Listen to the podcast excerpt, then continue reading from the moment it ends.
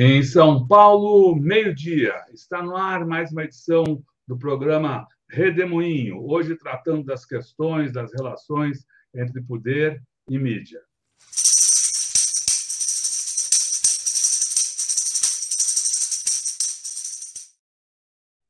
Olá, Ângela Carrato, que bom ter você aqui no Redemoinho. Ângela Carrato é professora de jornalismo da Universidade Federal de Minas Gerais. O que, que você nos fala, Ângela? É, boa tarde, né, Eleonora? Boa tarde, Rodolfo. Hoje eu estou um tanto improvisada. Eu estou aqui no, hotel no Rio de Janeiro, descansando uns dias, é, mas quero bater esse papo, né, essa nossa videocoluna semanal.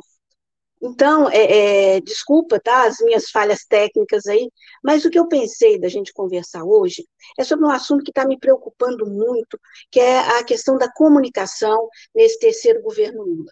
Não resta dúvida que eu estou percebendo que há um esforço enorme por parte do, do ministro Paulo Pimenta, por parte dos setores que envolvem a comunicação uh, democrática nesse governo, de tentar estar tá sintonizado com o que o governo faz, né, e a divulgação disso.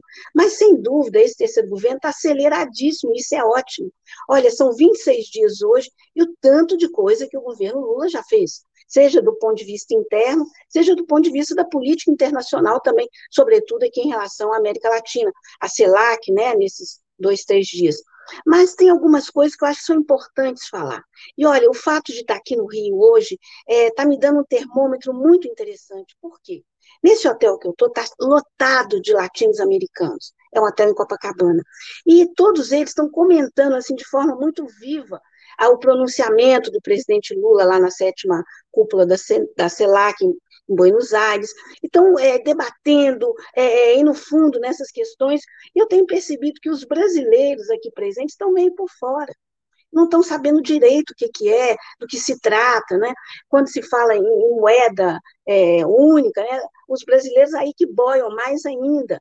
Então, assim, está faltando, não só em relação a essa questão externa, mas também em relação a todas as medidas que já foram tomadas pelo, pelo governo Lula nesses 26 dias, uma comunicação mais intensa, mais efetiva. E a gente sabe que aquela boa comunicação é aquela que antecede os fatos, especialmente se tratando de ações governamentais, aquelas que dão sustentação a esses fatos quando eles estão ocorrendo, e aquelas que continuam aprofundando a discussão, a informação, de forma pedagógica depois que a ação principal acabou.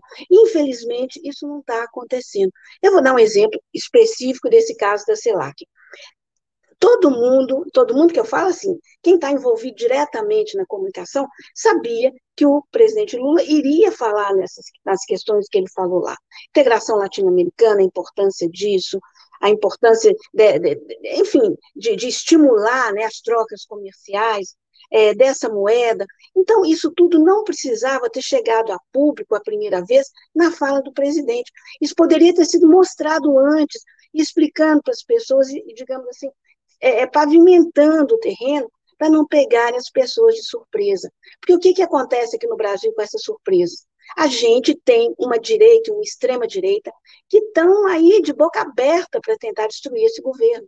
Então, qualquer coisa que possa provocar ruído, eles trabalham em cima disso. Então, o que está sendo dito em relação, por exemplo, a essa moeda comum?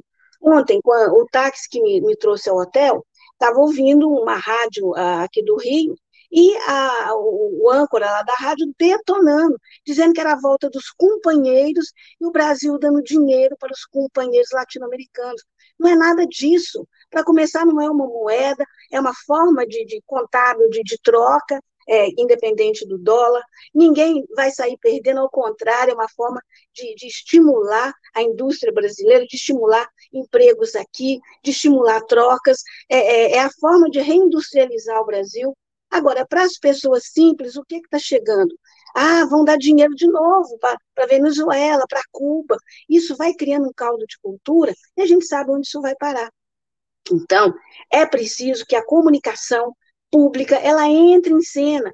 Ok, eu sei que o ministro Paulo Pimenta está trabalhando, eu sei que a EBC está sendo é, recomposta. Essa semana teve uma reunião importante entre a nova direção da EBC, que é uma direção é, de funcionários, né, uma funcionária de carreira de lá, com vários segmentos uh, progressistas, com rádios comunitárias, mas é preciso acelerar isso. A, a pior coisa que pode acontecer em comunicação é as pessoas serem pegas de surpresa elas foram pegas de surpresa em relação a, a, a, essa viagem do presidente Lula. Elas foram pegas de surpresa, a primeira viagem, né? Elas foram pegas de surpresa em relação a essa proposta de, é, de moeda, que na verdade não é uma moeda, é uma solução contábil, né?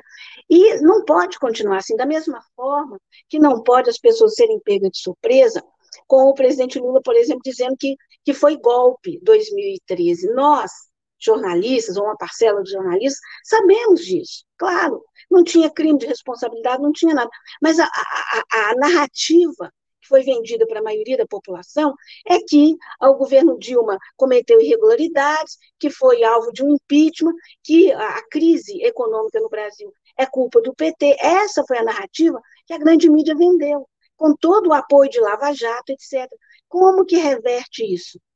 tem que uma outra narrativa tão poderosa quanto tem que, tem que ser colocada. Então, tem que fazer esse enfrentamento. E quem vai fazer esse enfrentamento? Eu acredito. Os veículos progressistas, a EBC, a comunicação do governo, e aí eu quero entrar um pouco mais detalhado nessa comunicação pública, ah, nesse terceiro governo Lula. É muita coisa que a gente gostaria que estivesse sendo pautada, como, por exemplo, a democratização dos meios de comunicação, que nada mais é do que mais vozes em cena, mas a gente sabe que isso depende do Congresso Nacional. E esse Congresso que toma posse em, em 2 de fevereiro é um Congresso mais reacionário, com mais é, peso da extrema-direita do que o atual, que já é muito ruim. Mas, independente disso, o próprio governo ele tem uma série de veículos, uma série de, de digamos, políticas que estão na mão dele, que ele pode fazer esse enfrentamento. E o, eu tô, o que eu estou chamando de enfrentamento pode ser entendido também como uma postura didática e uma postura até pedagógica, para ensinar para as pessoas o que realmente aconteceu, mostrar para elas, desfazer essa narrativa golpista que, infelizmente, contaminou e continua aí é, putrificando né, setores da sociedade brasileira. Como fazer isso? A EBC é fundamental. A TV Brasil é fundamental. Então, ela tem que se recompor rapidinho, né? E eu não estou falando em propaganda, estou falando em noticiário, estou falando em reportagens, em debates, é, que aprofundem isso.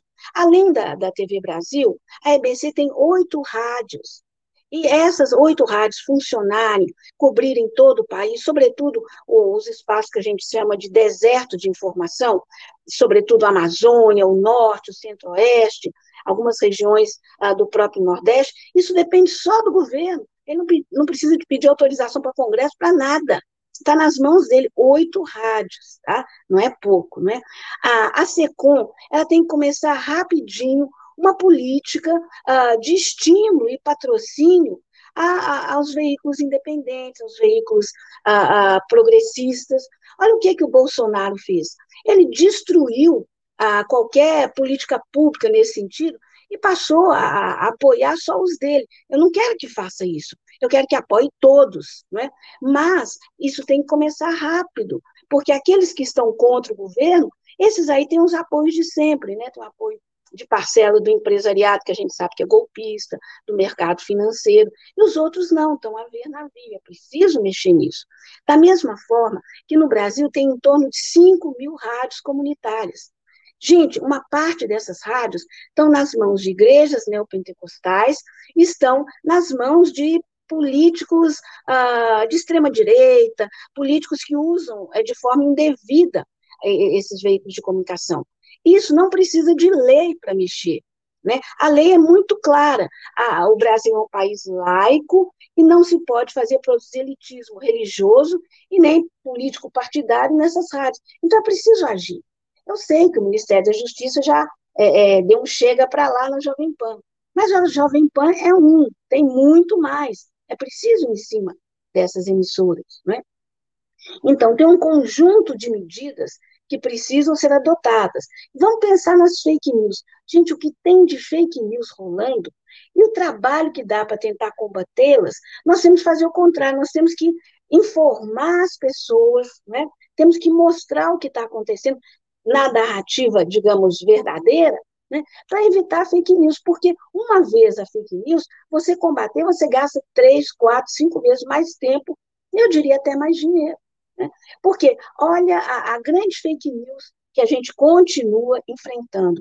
Aquela que o PT quebrou o Brasil, a Dilma Rousseff é a responsável pela crise em que o país foi mergulhado. Não é isso, gente, não é. Eu tenho certeza que a audiência do Tutamé, claro que sabe que não foi isso, que é uma audiência altamente qualificada. Mas o cidadão comum, a cidadã comum, aquele taxista que me trouxe aqui ao hotel, é isso que eles ouvem e repetem o tempo todo. Então, tem que ir em cima, tem que é, é, é colocar uma outra narrativa, até para as pessoas poderem é, é, comparar, não é? Então, a narrativa de que foi um golpe, que o Lula está tá desmontando, ela é fundamental, mas ele não pode falar isso sozinho e não pode falar isso sem ter uma preparação, uma sustentação e continuar é, sendo é, colocado elementos para que as pessoas consigam entender o que aconteceu. Então, são 25, 26 dias muito intensos, duros demais, né? Esse governo conseguiu enfrentar um golpe, um golpe patrocinado por parte dos militares. Parte do Estado brasileiro ainda é golpista. Não vamos nos iludir. Mas não vamos nos iludir também que está tudo tranquilo na comunicação. Não está, não está. E eu faço isso como um alerta, porque muitas vezes a gente fica circulando em determinados grupos que que tem uma visão, digamos assim, mais, mais clara da realidade, e a gente acha que o, o perigo foi embora. Não, não foi. Então, a comunicação é fundamental. Eu acho que o Lula já entendeu que não basta fazer, é preciso deixar claro por que foi feito, como foi feito, quem se beneficiou e quem saiu perdendo. Né? Porque quem se beneficiou desse período terrível para a população brasileira são exatamente esses golpistas que estão aí de unhas e dentes desafiados e já estão enfrentando, assim, a céu aberto, na, na cara dura, o governo. Então, se a comunicação brasileira, sobretudo a comunicação do governo Lula, e os setores democráticos também, aí eu pergunto, tem, cadê os sindicatos, cadê as entidades, as organizações é, sociais progressistas? Elas também têm que entrar nessa luta. Esclarecer a sociedade brasileira é uma luta de todos, mas é claro que quem está ah, tem que estar à frente dessa luta é, sem dúvida, a comunicação do governo, do terceiro governo Lula. E eu falo isso assim como é, uma advertência e uma enorme preocupação que eu tenho. Não é uma crítica, até porque a gente está vendo as dificuldades e como esse governo está conseguindo enfrentá-las. Mas se a gente não tiver de olho na comunicação, e se ela não tiver muito azeitada e muito atenta, a gente pode perder de novo. A gente, mesmo ganhando, pode perder. É isso, é Eleonora, é isso, Rodolfo. E olha, gente, mil desculpas aí pelo certo improviso e pelos problemas técnicos. Obrigada. Muito obrigado, Ângela Carrato, a professora Ângela Carrato, da Universidade Federal de Minas Gerais falou aqui, fala aqui no programa Redemoinho, que é um programa que a gente transmite de segunda a sexta-feira, sempre ao meio-dia, cada dia com um tema específico. Hoje ouvimos a professora Ângela falando das questões da mídia, poder e mídia. Amanhã a gente volta nesse mesmo horário para falar sobre o Brasil, os desafios do governo Lula, com o professor Manuel Domingos Neto. Muito obrigado, Ângela. Muito obrigado ao pessoal que está aqui conosco e que segue conosco pela internet afora. Boa tchau, tarde. Tchau, tchau pessoal. tchau. tchau. tchau.